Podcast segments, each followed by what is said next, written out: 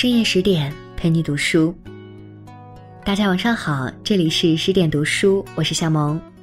今天我们要一起分享到毕淑敏老师的文字：兴趣就像食物，越丰富越好。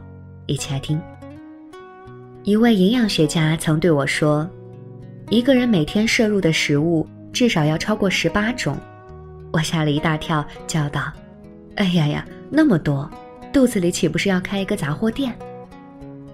营养学家说，人的成长发育就像建造一座大厦，需要各种各样的材料，比如砖瓦木料、油漆水泥、瓷砖钢窗、浴缸水管。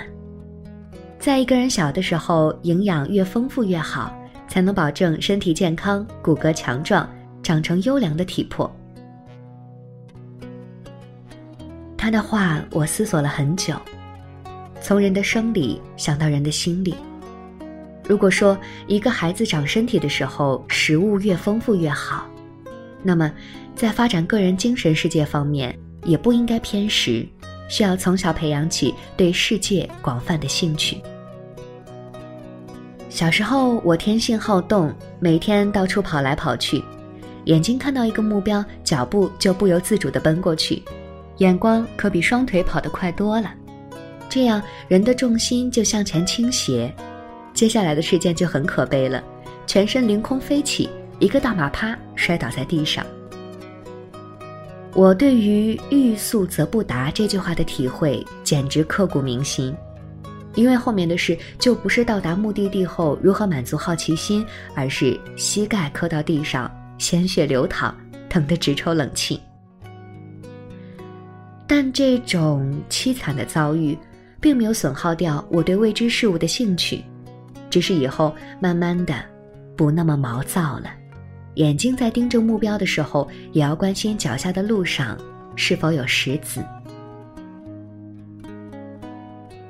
我喜欢语文，也喜欢数学，我觉得这两门功课都很重要。一种是说话的学问，我把写文章也放在广义的说话范围内，它指的是用笔把你心里要说的话告诉别人。而另一种是计算的能力。人活在世上，离不开与人交流和科学技术两件大事，这就和语文算术密切相关。要是你连自己的意见都表达不清，就很容易引起别人的误会，这样一来耽误时间，二来也会增加许多不必要的麻烦。至于数学是科学的奠基石，就不必我说了。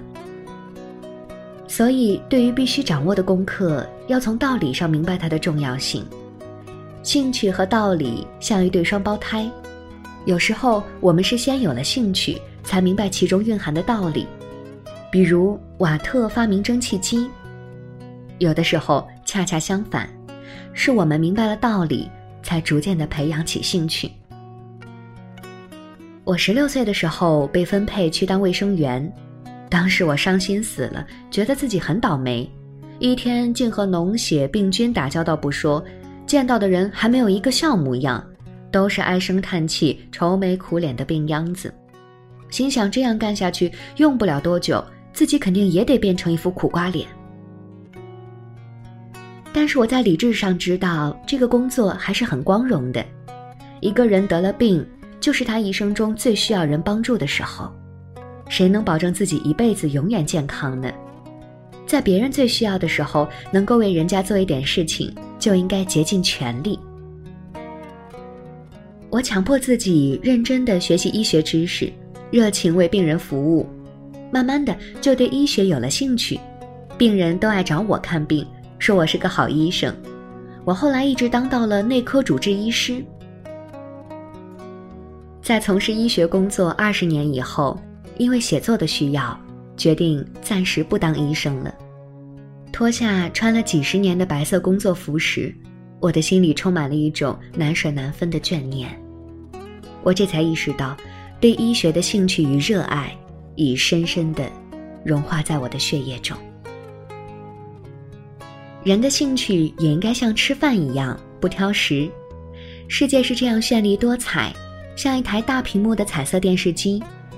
你要是把自己的兴趣局限在很小的范围，就像一台小小的黑白电视机，限制我们的视野。好啦，今天的文章就和你分享到这里。更多美文，请继续关注十点读书，也欢迎把我们推荐给你的朋友和家人，一起在阅读里成为更好的自己。我是夏萌，祝你晚安，我们下期见。